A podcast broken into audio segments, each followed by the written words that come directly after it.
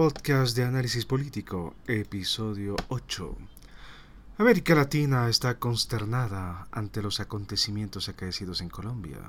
Si bien es necesario condenar toda forma de violencia, lo realmente repulsivo en todo esto es que algunos comedidos analistas utilizan la tragedia para consolidar un discurso la siempre tediosa postura, un tanto pueril, que establece que la derecha es mala y la izquierda es buena, o viceversa, son los maniqueísmos absurdos que algunos incautos reproducen sin cesar.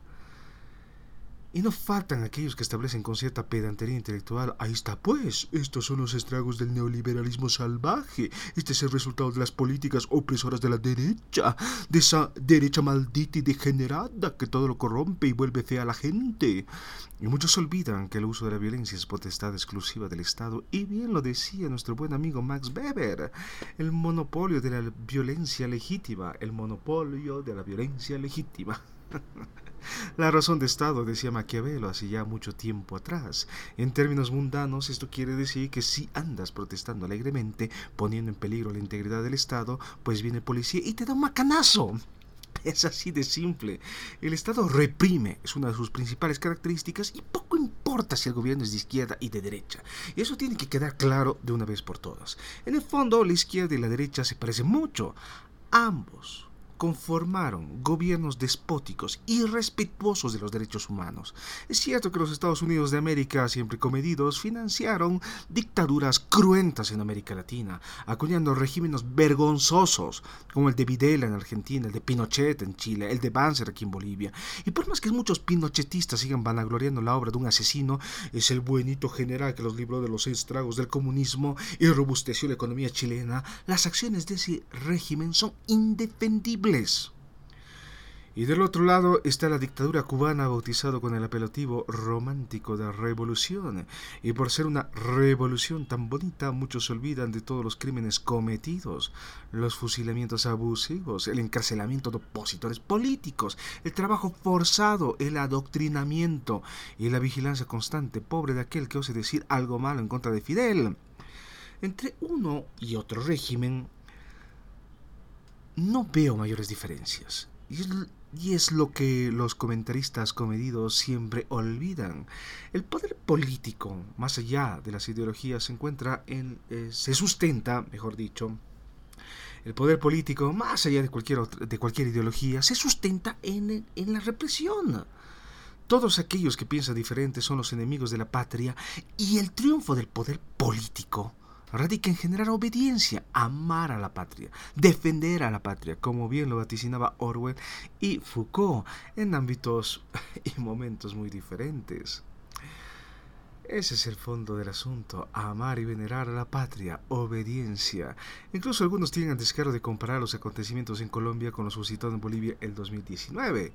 La revolución de las petetas. Y no falta el izquierdoso que, inflando su pecho, declara que es pues esa protesta, haciendo churrasco y jugando en las calles con peluches y chisguetes de agua.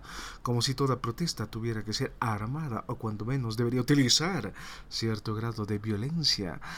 De cualquier forma es la lucha del pueblo. Los otros comparan lo, que lo de Colombia con la represión de Zancata y se acaba nuevamente invocando el discurso de siempre. Ahí está pues, ese es el fascismo. Ahí están pues los malditos de la derecha que vienen a ver, que quieren ver muertos a todos los indios. Pero ambos eventos deben ser analizados en su especificidad porque el objetivo de esas comparaciones un tanto desproporcionadas es hacer política cimentando un discurso, y eso es francamente repulsivo. La izquierda ahora grita por todo lado el carácter criminal del régimen fascista, pero las represiones en Venezuela no, pero de las represiones en Venezuela no suelen decir absolutamente nada, porque es la izquierda y ellos son los buenitos. Y de las facciones derechosas, ultraconservadoras y recalcitrantes, ahora acá están calladitos porque son realmente en contra Venezuela. De un lado y del otro prevalece la hipocresía y eso queda bastante claro. Ay, que Maduro es un desgraciado. Ay, que Duque es un desgraciado. Los dos son unos desgraciados. Y el buen Evo Morales, paladín de las causas perdidas, que supuestamente anda fregadito de dinero y que supuestamente debería haber puesto un restaurante hace ya algunos años, sigue activo en la militancia política y desde su cuenta de Twitter compara la situación de Colombia con la de Bolivia el 2003.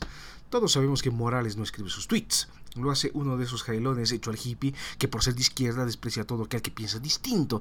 Nos mira desde su torre dorada en la cual todo rosa, lindo y bonito. Y es cómodo invocar todos los beneficios de un supuesto socialismo cuando se goza de todos los beneficios del capitalismo. O sea, cuando tienes todo el dinero del mundo. Ah, sí, qué lindo que había sido el socialismo. Por favor. Y por cierto, todo el proyecto masista nunca fue socialista. O sea, de eso hay que hablar también porque porque todo, todo el mundo se confunde con eso de la sigla partidaria, el movimiento del socialismo, cuando en realidad fue una facción de la extrema derecha, en fin. Sí, más son las cosas.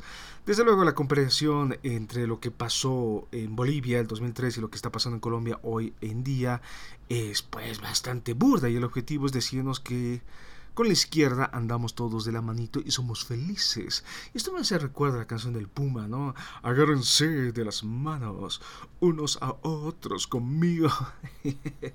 y es básicamente es el discurso de fondo, ¿no? Un discurso bastante pueril, bastante tonto y, me, y, y, es francamente repulsivo y muestra bien todo lo peor de la política, porque es usar una tragedia para generar simpatía, adhesión a una causa, adhesión a un discurso.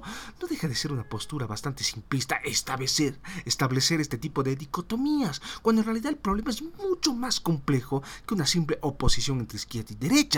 Sería absurdo pensar lo contrario.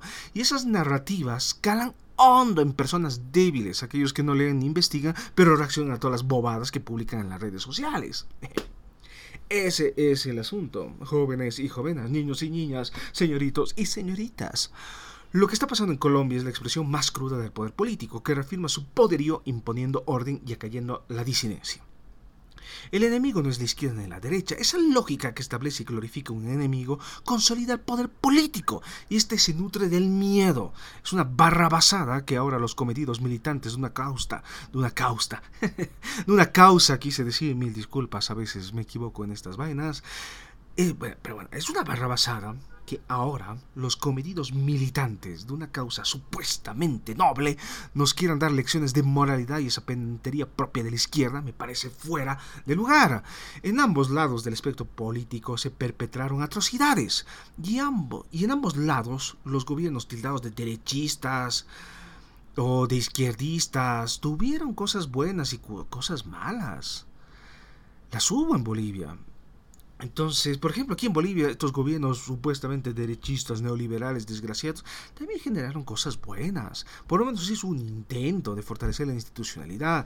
Y yo creo que el gobierno de Evo Morales generó un enorme retroceso en todo eso y un enorme retroceso en la calidad democrática. Pero bueno, hay un montón de hippies que están aquí aplaudiendo porque Evo Morales sigue siendo el paladín de las causas perdidas. Pero bueno.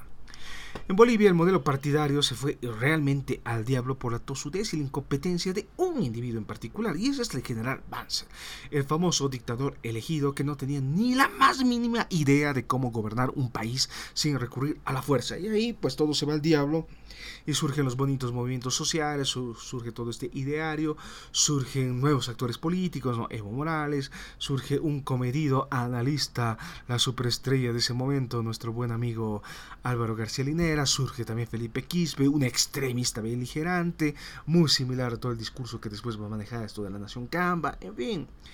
Pero realmente fue un desastre y ese fue el descalabro que echó por los suelos todos los años de reformas institucionales y administrativas y de ese modelo que se acuñó a, finales de los años 80 y a lo largo de los 90 pues no quedó absolutamente nada. De sus cenizas se articularon efectivamente los movimientos sociales, inaugurando este nuevo imaginario político que va a desembocar en la famosa Asamblea Constituyente del año 2006, si mal no recuerdo, 2007, vaya, no me acuerdo, ¿ve? Pero hay, de que hubo constituyente, hubo constituyente en todo caso. En fin, eh, Eh, tal vez es necesario puntualizar que, más allá de las convicciones ideológicas, los individuos reaccionamos en función a estímulos. La acción colectiva, desde el punto de vista formal, se activa cuando las personas sienten que sus derechos fundamentales han sido violados. Esto genera una reacción de descontento que puede derivar en formas de protesta más o menos estructuradas utilizando distintos niveles de violencia. En ello no existe comisión política, solo se busca revertir una situación adversa. Y creo que era necesario puntualizarlo cuando menos de esa manera. Solo decirlo con mucha frecuencia, la política es el arte de la traición. Y no hay convicción, solo conveniencia. Y es muy, muy, muy evidente todo esto en la vasta militancia del MAS. Y yo lo sé, y lo sé de primera mano, porque lo veo inclusive en mi familia, como finalmente mis primas come collas, ahora toditas militan en el movimiento socialismo y muchas de ellas son autoridades electas ahora, hoy en día. Es muy chistoso todo esto, pero así nomás es el asunto. Y muchos hippies de la primera hora, estos jailones, sobre todo, sobre todo hechos a los hippies, que están militando y no lo hacen tampoco por convicción. El buen hippie que escribe los tweets de Evo Morales está ganando un montón de dinero y no solamente se ocupa de hacer los tweets, también tiene una, una serie de páginas web donde escribe de manera muy, muy altanera porque realmente se le subieron los humos a la cabeza. Y es un pobre infeliz desgraciado que ni bien, ni bien, ni bien eh, se presentó la ocasión, salió huyendo. Y ese es el asunto. Lo más gracioso en todo esto es que el gobierno siempre lo ha dicho de manera muy clara y tajante, patria o muerte venceremos, y sin embargo fueron los primeros en huir. Evo Morales debió haberse quedado aquí y debió haber luchado por el proyecto que él mismo trató de impulsar durante todos todos estos años y sin embargo se fue. ¿Por qué? Porque era más importante su vida, era más importante él que los intereses del país. En fin, esa es la realidad, todo lo demás es chachara, así nomás. Y aún, y aún en estos momentos trágicos la gente busca hacer politiquería burda y barata y eso no solamente me desconcierta, me entristece profundamente. Desde luego tenemos que condenar cualquier tipo de violencia, venga de donde venga, y si condenamos a Duque también hay que hacerlo con Maduro, esos apellidos absurdos de nuestras autoridades plenipotenciarias. Hasta suena a chiste, pero es de no creer. Ese es el drama de América Latina. Estamos enfrascados en peleas sin sentido y no nos damos cuenta que nosotros, simples ciudadanos, solo somos peones del poder político y sin embargo estamos dispuestos a dar nuestra vida por un ideal supuesto o real. Ahí se ratifica el triunfo de la sujeción. Seguimos pensando ingenuamente que un gobierno vendrá y dará solución a todos nuestros problemas, cuando en realidad todo gobierno, sea de izquierda o de derecha, y hay que afirmarlo una y otra vez, tiene una sola misión, todo gobierno, consolidar una élite política que se beneficia del poder. Lo demás son paparruchas. Y ese es el gran fracaso de la izquierda. La izquierda siempre comedida, siempre contestataria, siempre aguerrida y todos los apelativos que le quieran poner, lo que busca es consolidar un modelo alternativo y sin embargo no lo logra hacer. Y la experiencia empírica así lo demuestra cada vez que la izquierda llega y toma el poder, ¿qué es lo que pasa? Pues reproduce las estructuras que ya estaban eh, en, su lugar, en, su lugar, reproducen la misma estructura política e inclusive exacerba los problemas que ella misma, la izquierda, estaba cuestionando. Entonces, ¿de qué sirve? O sea, no se puede conformar un modelo alternativo. Y todos los gobiernos de izquierda han fracasado en ese cometido de generar algo alternativo. Lo que hacen es retomar los vicios de la política, volverlos políticas de Estado, y eso se exacerba y se convierte pues en, en, en decadencia política. Es así nomás. Yo creo que la izquierda y la derecha son categorías que quedaron atrás y hoy en día tenemos que pensar en otras formas de hacer política, en otras formas de visualizar todo esto, en otras formas de concebir este relacionamiento entre la ciudadanía y eh, el Estado, por, por, lo menos eso. Esta lógica amigo-enemigo de la cual hablaba un tal Mikkels, eh, solo afianza el poder político, le da una razón de ser. Todo poder político necesita forzosamente un enemigo. Y nosotros como sociedad necesitamos siempre designar al infeliz desgraciado responsable de todos nuestros males. Tenemos que designar a la corriente política que explica toda la decadencia del mundo, al complot siniestro que organizan las fuerzas oscuras, porque son explicaciones simples que seducen a los incautos, someten y doblengan la voluntad, inducen obediencia, y como si fuera poco, ahora hasta tener Netflix es motivo de discriminación. Eh, creo que es necesario hablar de la reivindicación pitita, tema del próximo podcast, ricos versus pobres, el mito y el flagelo político. Eh, no sé, hay que seguir reflexionando sobre el asunto, pero el problema es, ese, ¿no? En el fondo, siempre seguimos pensando de que existe un enemigo al cual debemos destruir, un enemigo que explica todo, que explica todos los males de la patria, todos los males de la sociedad, y desde luego lo que, lo que está pasando en Colombia se inserta en todo esto. Ah, no, pues son los izquierdistas revoltosos que están tratando de hacer política y tratando de tomar el poder nuevamente para llevar a cabo este complot del socialismo del siglo XXI. Y del otro lado se dice exactamente lo mismo. Ah, no, pues son estos derechos. Ahí está, pues el neoliberalismo feo y maldito. Y, me parece total y completamente absurdo porque el problema no es ese. El problema es una ciudadanía que se ve presa de un poder político. Y la ciudadanía, como bien lo expresaba hace algún momento atrás, por medio de la acción colectiva, va a manifestar su descontento. Ahora, desde luego, el Estado, en función también a determinadas estructuras y un determinado estilo en la toma de decisiones, va a reaccionar de cierta manera y en Colombia, pues hay una larga tradición de represión, hay una larga tradición de violencia, cosa que en Bolivia no tenemos. En Bolivia efectivamente sí hubo violencia política, desde luego que sí, pero es una violencia política mucho más chiquitita y no tan consecuente.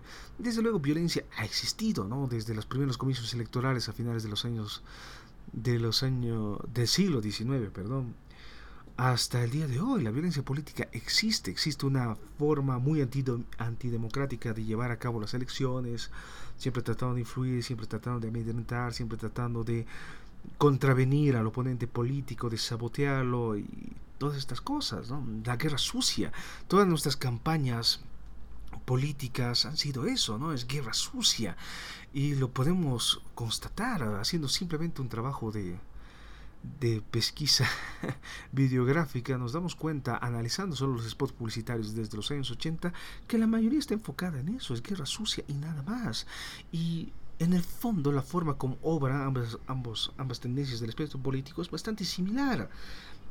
Bolivia, desde luego, no tenemos una larga tradición de represión, inclusive las dictaduras más cruentas no son comparables con las dictaduras de nuestros vecinos más cercanos, de lo que pasó en Perú, de lo que pasó en Chile, de lo que pasó en Brasil, de lo que pasó en Argentina, no es comparable eh, para nada. Desde luego Bolivia es un país más chiquito en términos de población y no tenemos esa larga tradición de violencia política. Claro, desde luego lo que está pasando en Colombia es total y completamente atroz. Pero compararlo con lo que pasó con Sencat y Sacaba no deja de ser una forma de afianzar un determinado discurso que no sirve absolutamente de nada porque lo que busca es generar simpatía cuando en realidad se olvida de analizar los temas de fondo. Lo que pasó en Sencat y Sacaba desde luego que es un ultraje, desde luego que hay un exceso del uso de violencia, desde luego que se tienen que generar responsabilidades y desde luego se lo condena. Pero estamos en una situación de, de, eh, de fuerte confrontación social en la cual se estaba poniendo en marcha lo que vino a llamarse el famoso plan de contingencia, y Evo Morales lo dijo de manera muy clara, y, está bien documentado todo esto, había que someter al país al caos. Ahora tenían que, que, ver estos malditos pititas, estos fascistas desgraciados. Ahora era necesario que sepan cómo funciona todo esto. Ahora era necesario cercar las ciudades y dejar y dejar sin alimento para que vean que finalmente con Evo Morales todos estábamos más felices y contentos. Esa era la idea, someter al país en el caos más profundo para que Evo Morales vuelva como el gran salvador de la patria, eh, restablezca el orden y eso algo similar a lo que aconteció frente al desastre del gobierno de Áñez. El gobierno del MAS fue elegido nuevamente de manera rotunda y contundente y claro, ahora están más robustecidos que nunca, pero pero pero, pero hay que seguir analizándolo con mucho más detalle, ¿no? Lo que está pasando en Colombia también hay que analizarlo desde el punto de vista eminentemente específico y local. Yo desde luego, desde mi postura, porque no conozco muy bien el contexto colombiano, conozco mejor el contexto boliviano, pues no no me puedo pronunciar ante ello, no puedo decir de manera tan tajante, no, estos derechistas desgraciadas. No, no puedo decirlo. Y no me parece correcto, no me parece correcto tomar una postura de esa manera, de, de endosarle la culpa a una u otra corriente política, es culpa de la derecha, es culpa de la izquierda, son eh, pues, son puerilismos, son esencialismos que nos hacen daño y entorpecen cualquier tipo de análisis político. Lo que debemos tomar en consideración, desde luego, y es algo que siempre olvidamos, es que en política existen actores motivados por intereses y estos intereses pues son eminentemente particulares y lo que buscan estos intereses políticos es afianzar una cierta estructura de dominación para inculcar obediencia. De eso se trata. Ahora que tú te creas las, las chácharas de la izquierda o de la derecha, es problema de cada quien. Nosotros, porque somos individuos pensantes, somos individuos que leemos y somos individuos que investigamos un poquito más, tenemos que cuestionar de manera clara y profunda estos esencialismos y estas ideas preconcebidas de que la izquierda es buena y la izquierda es mala, porque no, no generan nada bueno ni positivo. es simplemente, mm, son simplemente macanas macanas, que distraen del verdadero análisis y que buscan encontrar una solución bastante simple a un problema que es bastante complejo en realidad porque el mundo no se mueve en, torno a estos maniqueísmos, no es que sea bueno o malo, los tonos grises prevalecen, no es que estás del lado bueno de la fuerza o del lado oscuro de la fuerza, no, nosotros como seres humanos somos criaturas grises y ambivalentes y somos capaces de lo mejor, pero también de lo peor, y es parte de nuestra naturaleza, y Bolivia lo ejemplifica muy bien, en Bolivia lo que prevalece son intereses eminentemente privados, ¿no? Con todo este despelote de la reactivación del tren ah, Arica, hacia Arica. Eh, ¿Cuál es el problema? Los transportistas salen a la palestra pública diciendo, ah, no, que cómo el tren nos va a quitar nuestro trabajo, cuando en realidad hay, debe haber competencia. Y lo que tenemos es un monopolio prácticamente de estos transportistas que hacen lo que bien les dé la gana y que sacan una inmensa cantidad de dinero y que ahora pegan el grito al cielo porque hay mayor competencia y esto les va a reducir una tajada del pastel. Entonces, es un interés eminentemente egoísta y no ve la pintura de fondo, ¿no? que son los intereses de la nación, los intereses de este país, los intereses comerciales y que pueden generar un beneficio para el conjunto de los bolivianos. Pero eso no nos importa. ¿Qué importa? Lo mismo acontece con estos infelices que andan sin barbijo en las calles y no faltan los comedidos que dicen, ay, pero es su vida, ¿qué les importa? Ocúpense de su vida, que cada quien haga de su vida lo que le dé la gana. Igual seguimos en esa postura eminentemente egoísta porque es la característica de la sociedad boliviana si yo estoy bien, que me importan los demás? Pero ese es el problema, es decir, si la gente anda sin barbijo, es una irresponsabilidad tremenda, porque son focos de contagio, pueden contagiar a los demás. Lindo sería que ellos se contagien y se mueren ellos solitos, pero no es el caso. Y es lo que olvidamos. Entonces no es una cuestión de que cada quien viva la vida como bien le dé la gana. Se trata justamente de ver el panorama un poco, un poco global y tomar en consideración que mi comportamiento afecta a los demás. Pero es algo que aquí no entendemos y no entendemos muy bien esta idea de lo público, ni tampoco entendemos muy bien esta idea de la salud pública, ni tampoco entendemos muy bien esto de la idea del interés de los bolivianos en conjunto. Lo que prevalece y lo que importa aquí es el interés personal. Punto final. Entonces, eso es... Y, y, y, y, es una barra basada todo esto.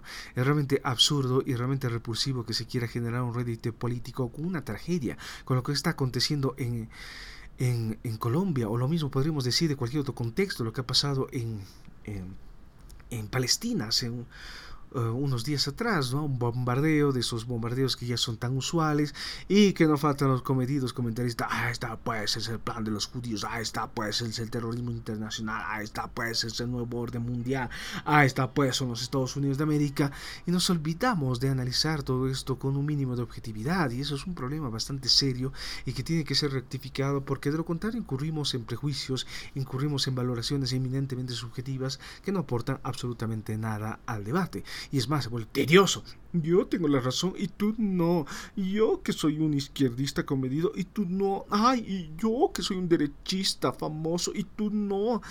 Y, caemos en eso, en lo pueril en lo burdo, en lo fútil, en lo insulso, en la tediosa guerra de insultos que no conduce absolutamente a nada, porque la gente no lee y la gente prefiere simplemente enfrascarse en esta guerra de insultos porque es más fácil, es más lindo, es más bonito y sobre todo implica menos tiempo. Es mucho más fácil insultar al individuo que piensa diferente que fundamentar una respuesta un tanto coherente.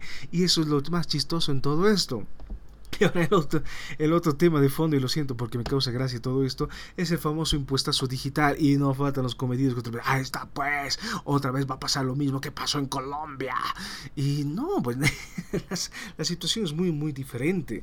Ahora, desde luego, lo del impuesto digital, o como se lo quieran llamar, que es una ampliación al impuesto a las fortunas, que se promulgó con bombos y platillos para generar mayor redistribución de las riquezas en este bonito país, pues tiene un enfoque eminentemente capitalista, lo cual demuestra que efectivamente el gobierno del MAS no tiene ningún enfoque socialista, o por lo menos no tiene ningún enfoque social, porque ¿a quién va a afectar un impuesto a esto de lo digital? Es el consumidor.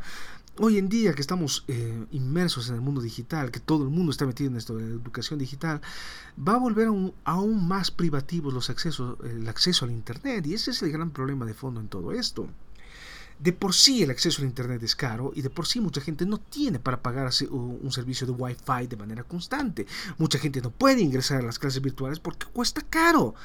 Y en lugar de generar una política social en beneficio de todos los bolivianos, ahora vamos a generar un impuesto digital para inclusive seguir penalizando a las personas que consumen material de manera legal. Por ejemplo, si yo tengo Netflix, ahora me van a cobrar un impuesto por ver Netflix, lo cual es algo total y completamente absurdo.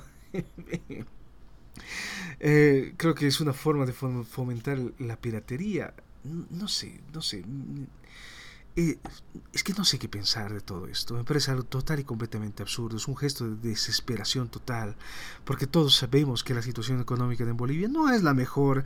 Y por más que nuestro buen amigo, el super Luching, el super ministro que fue en su momento, asegura que todo marcha bien, que estamos en la vía de la reactivación económica, la situación no es buena para nada. Y lo sabemos. Y dinero no hay.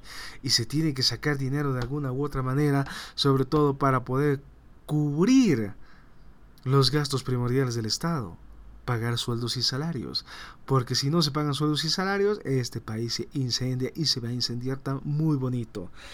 Eh, de eso no tengan duda, la tempestad se avecina, los nubarrones se ciernen sobre Bolivia, eso es bastante claro, y nos volveremos a ver en las calles, eso es prácticamente inevitable. Pero en todo caso, esto del impuestazo, del impuesto a lo, digital es algo total y completamente absurdo. Y nuevamente las comparaciones con lo que está pasando en Colombia son bastante gratuitas, son bastante bobas, son bastante tontas y son bastante eh, fuera de lugar. Es decir, no podemos comparar dos situaciones, no podemos comparar lo que está pasando en Colombia con lo que está pasando en este país, por más dramático que sea la situación y que así hago caer todo esto, porque a veces me emociono un poquito al momento de hablar. Entonces, todo esto es una verdadera barrabasada y estas comparaciones un tanto gratuitas y un poco em, pedantes, pues solo revelan eso. Uno, esta pedantería intelectual de la gente, ay, yo que sé mucho, ay, yo que tengo comisión política, ay, yo que sé evaluar esto, ay, yo que no me dejo engañar por las mentiras de la izquierda, y finalmente seguimos nosotros como bolivianos eh, compartiendo, contemplando nuestro bonito ombligo, olvidándonos que somos parte de un sistema mundo. Y ese es un aspecto que muchas veces olvidamos. Desde luego, Bolivia tomó esta postura antiimperialista, anticolonialista, anticapitalista, olvidándose por completo que vivimos en un mundo imperialista, un mundo capitalista y un mundo eminentemente colonizado y colonizador. Este es el caso de Francesito tan bonita que vino a educarnos en un gesto por demás colonizador y civilizatorio, cuando menos eso.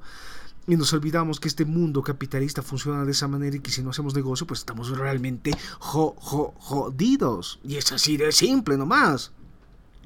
Y justamente nuestros socios más cercanos, como lo, lo fueron Brasil y Venezuela en su momento, y Venezuela también tuvo su momento de auge, seguía haciendo negocios capitalistas, mientras que los bolivianos como menso estamos mirando hacia otro lado, influenciados por estas corrientes socialistas tan bonitas que no conducen absolutamente a nada, porque el mundo no funciona de esa manera, y si no comprendemos cómo funciona el mundo no podemos tomar buenas decisiones, y si no tomamos buenas decisiones, estas no impactan en las políticas públicas, y si las políticas públicas no impactan, no impactan en la ciudadanía, la ciudadanía se descontenta, y si la ciudadanía se descontenta, ¿qué es lo que pasa? Pues sale a las calles y protesta. es así de simple.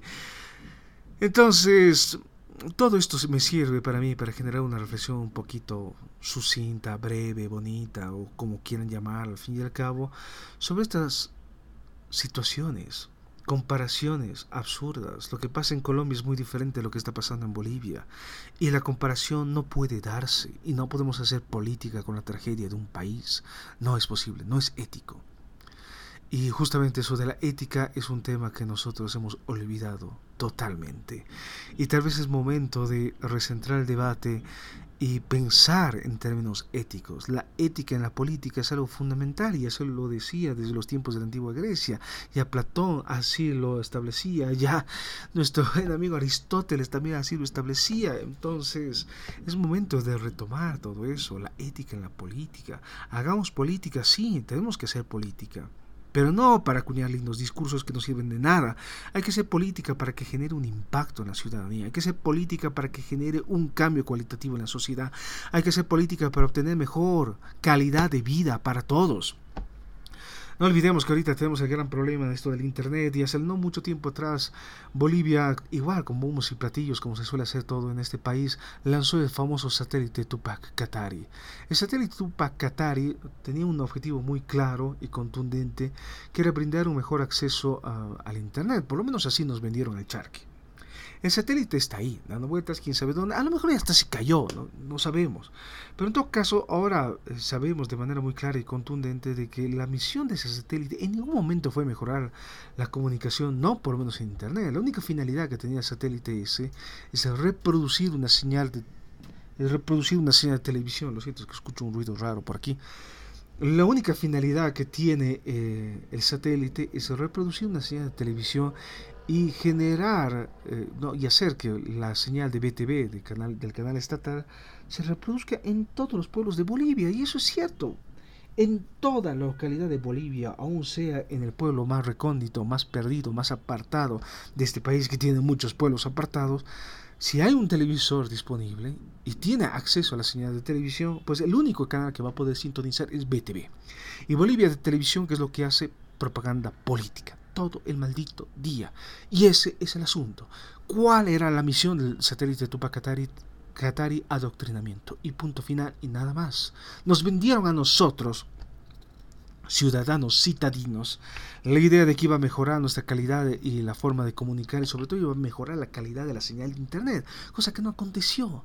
Y ahora con este impuesto supuestamente digital, los costos del Internet se van a encarecer y eso a quién perjudica? A todos nosotros que seguimos batallando día a día. No va a perjudicar al político, no va a, poder, no va a perjudicar a toda esta élite política, a toda esta oligarquía política masista, no va a perjudicar a ese hippie andrajoso eh, que publica asnadas en el Internet, no va a perjudicar a él, no lo va a perjudicar ese hippie, jailón, desgraciado, no lo perjudica a él, perjudica a nosotros, ciudadanos de a pie que vivimos al día a día y que con nuestros salarios absolutamente miserables tratamos de salir a flote. A nosotros sí nos perjudica.